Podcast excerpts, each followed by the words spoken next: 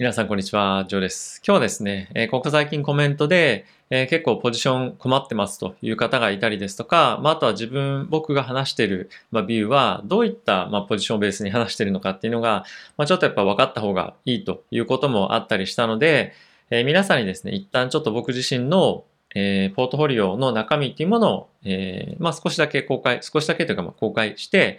話をしていきたいなと思っています。で、一時期ですね、3銘柄に絞りましたというふうに言ってはいたんですが、えー、まあ比較的短命ではあったんですけども、えっ、ー、と、10日ぐらい前ですかね、に、ポジションを、まあ、一旦大きく変更しました。え、それの理由としてはですね、え、その時に持っていた銘柄の一つが TMDX というものがあったんですけれども、まあ、そこの承認日に、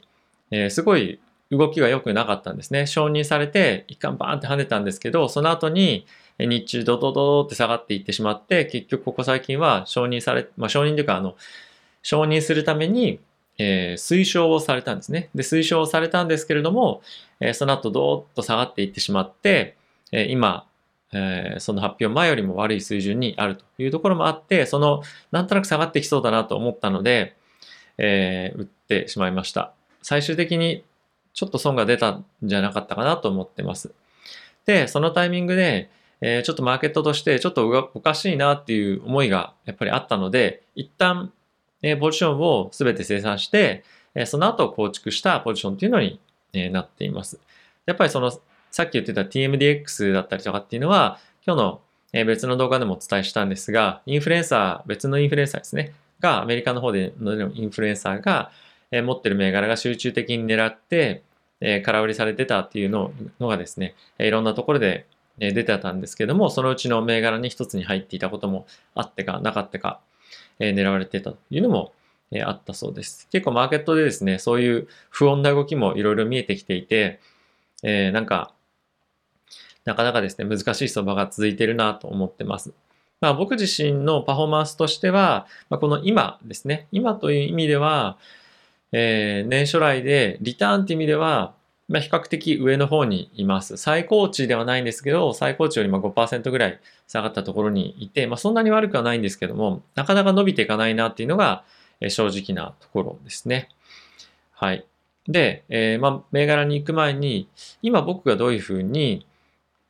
えマーケットを見ているかっていうと、えー、長期では引き続き、まあ、買い試合なんじゃないかなと思ってはいます。ただし、ちょっとその見方っていうのも、えー、不安視してきているかなというのがあって、まあ、その理由の一つとしては、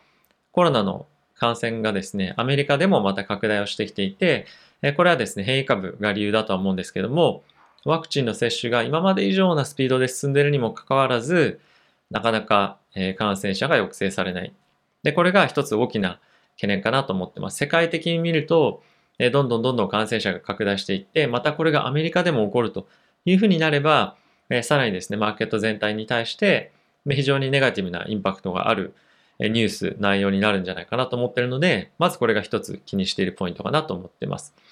で、その一方で、経済は非常に回復しているという状況の中で、FRB の連銀の総裁ですとか、いろんな方からですね、えー、今年中に利上げがもしかしたらあるかもしれないだったりとか、まあ、あとパウエルさんとしてはよっぽどのことがない限り、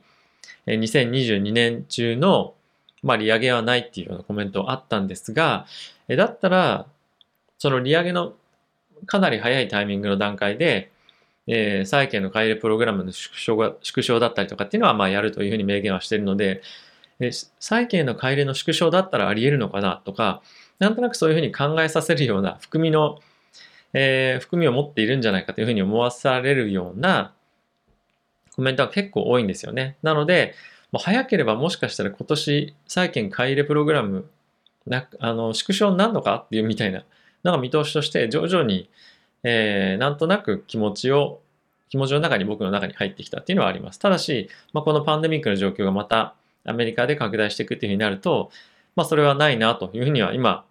なんとなくデータで見ると思うんですけども、まあ、そういったところの懸念も少し持ち始めたというのが、えー、ここ2週間ぐらいですね、10日前。なので、ポジション結構大きく切り替えたんですけど、えー、そういったところをリスクとして今非常に感じています。じゃあ、ポジティブに感じているのは何かというところなんですけども、まあ、短期的にですね、夏というところもあって、アメリカで感染拡大が今の状況で、まだまだあの低い状況なんで抑制されている状態が続けば、え、短期的にですけれども、経済っていうのは活気を取り戻すんじゃないかなと思うんですよね。で、そういうふうになってる間に、ワクチンを接種、拡大して、え、この感染者っていうのが抑制をさらにされれば、え、全体として、え、株式上いい方向に行くんじゃないかなと思ってるんですが、なんとなく今の動きを見てみると、えこのいいシナリオっていうのは、まあ、少し難しくなりつつあるかもしれないな。特に、え夏ですとか今もそうですが、少しずつ人々が、え外に出ていくことに、えなっていっていますよね。で、今特に飛行機とかも、え便数を減らして、えー、みんなで乗ってっていうような感じになってるので、よりですね、その距離と人との距離が移動の間で、えー、近くなってるっていうのがまあ現状だと思います。これ日本でもそうですよね。なので、え感染拡大の抑制の対策っていうのって、これ本当にいい状態で行われているのかっていうと、結構疑問なところが各国あると思います。なので、感染拡大が再度、え起こる可能性の方がもしもしかしたら、ま高いのかなというのが今の僕の、え心持ちです。なので、長い目で見てみると、えー、アップサイドはまだあるかなという気持ちはありながらも、結構気持ち的にはえダウンサイド、ネガティブなインパクトが、えイベントが多いかなというのが、ま印象ですね。で、じゃあ株はどういうふうに持ってるかっていうのがポイントなんですけども、え今、えー、例えば100、あの、株に対してのポートフォリオ100あったとすると、今ですね、だいたい30、30%キャッシュです。はい。で、じゃあ30%キャッシュだとして、えー、そのうちの半分、株の、株の中での、半分は今、バイオンテックとモデルナで、えー、持ってます。なので、比較的ですね、パフォーマンスとしては安定しているかなというのが印象ですね。あとは、そこの中の半分。なので、ま、株の中でだいたい25%が今ですね、えー、ファスっていうふうに言われているアメリカの銀行株の ETF の3倍レバレッジのものを今持ってます。ファスですね。25%。そう、その25%がファスと、えっ、ー、と、もう一つだ。えっ、ー、と、何でしたっけ？いや、ファスが、ファスが25%で、その、あと残り25%の20%が、えー、999ですね。指数。で、残りの5%が、えー、まあ、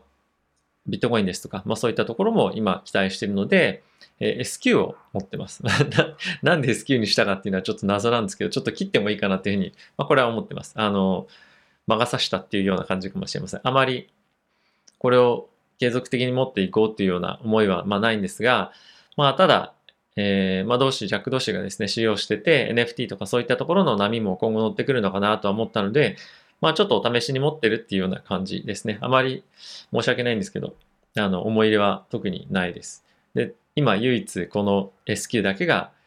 2%ぐらいですかね、のマイナスになってますが、他はしっかりと大きく、まあ大きくというか、まあバイオンテック、モデルナが、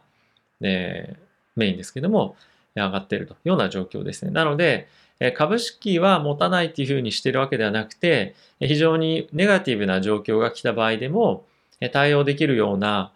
ポジションに、ポートフォリオになっているかなと思ってます。モデルナとバイオンテックはもちろん感染拡大してきたら、まあ、来れば来るほどもしかすると資金が集中するところだと思っていますし、まあ、あとは今後増産っていうふうにえワクチンをする予定でもいますので、このあたりはえ年末にかけてもですね、しっかりと株伸びてくるんじゃないかなと思ってます。まあ、とは、えファスですね。え金融機関に関しては、えしっかりと条件、状況としてはかなり良くなってきているというのもありますし、えここ最近の株価の推移見ても、非常にまバランスよく、えまセクターとして推移しているので、えここのまあダウンサイドがかなり限定的だなと思ってるので、えあえてレバレッジの商品を買っているというような状況ですね。あと、ナスダックに関しては、えこれちょっと正直 S&P の方が良かったかなと今思ってます。なので、もしかしたらここ入れ替えるかもしれませんが、まあ、まだ今んとこは、えー、プラスなんですけども、えー、そうですね。あの、自分の中では、あの、999がいいですよっていうか、まあ、999よりも、S&P のに変えようかなっていうふうに、まあ、ちょっと今気持ちとしてはあります。やはりテック銘柄とか、え厳しくなるような可能性もあるんで、ただし、え、今後ですね、えー、パンデミックというか、また、まあ、巣ごもりみたいな感じになった場合に、まあ、こういった銘柄が、999の銘柄が、えーまあ、集中的に買われるっていうのは、まあ、あるかな、ないかなっていうふうに考えると、まあ、個人的にはないかなっていうふうに思っていて、えー、どっちかというとやっぱ S&P の方の銘柄の方が、まあ、いいんじゃないかなと思ってるので、まあ、もしかしたら乗り換えるかもしれません。まあ、急いで動くっていうのは今あまりないんですが、そんな風にまあちょっと考えたりはしています。あとはですね、えスキルですね。さっき言った通りなんですが、まあ、とりあえずは持っていようかなと思っています。今、ポートフォリオとしてはこんな感じになっていて、えキャッシュもですね、3割ぐらいあるので、え余裕を持たせてはいるんですが、全く今使う予定も、えつもりもありません。で、えどういうふうにしたら使うのかっていうのは、まあ、かなり劇的にマーケットとして状況改善、センチメント改善しないと使う予定は今特にないですね。あの、物色したりもしてないですし、まあ、あえてお金を入れるんであれば、えー、ファイザー、バイオンテック、モデルナ、えー、のあたりがまあ中心。で、もしかするとワクチンの開発状況によっては、えー、ノババックスとか、えー、そういったところも、まああり得るかなという感じですね。ただし本当に、まあどこかに入れるのであればというぐらいで、どこかに入れようかなというふうに思っては全くいないというような状況ですね。で、これに加えてなんですけども、まあ今膨らんできてるっていうのもあるんですが、まあ、仮想通貨のポジションっていうのが、え、株価の、まあ、株式の半分まではいかないんですけど、どれぐらいかな、えー、3分の1ぐらいですかね、はあります。なので、えー、株2の仮想通貨1みたいなぐらいの割合で今、ポジションを持っているというような状況ですね。はい。あの、非常に仮想通貨の調子もいいので、えー、注目はしていって、もう少し勉強しないといけないなと思うんですが、その仮想通貨だけに対して、えー、囚われているというよりも、えー、もう少しやっぱりブロックチェーンというテクノロジーがどういうふうに活用できているかということに、今非常に興味があるので、そういったところも合わせて、え、勉強していきたいなとは思っています。一応僕も仮想通貨の取引歴がだいたい5年ぐらいあるんですけども、まあやっと日の目を見てきたかなという感じですかね。えー、今後も継続的に、えー、このポートフォリオの開示というものはしていくかちょっとわかりませんが、今のタイミングで、えー、非常に、えー、なんて言うんだろう、どういう銘柄に投資していけばいけばいいかわからないっていう声が多かったので、あえてちょっとこのタイミングで、えー、開示というかお示ししてみたんですけれども、えまた、皆さんのご興味があるようであれば、ま定期的に、え月1ぐらいでこういうのにしてますよというのに、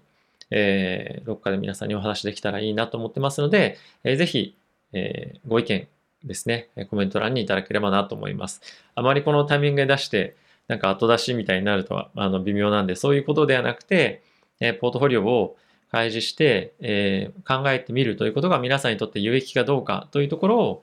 えコメントいただければなと思っています。はい。ということで、えー、週末、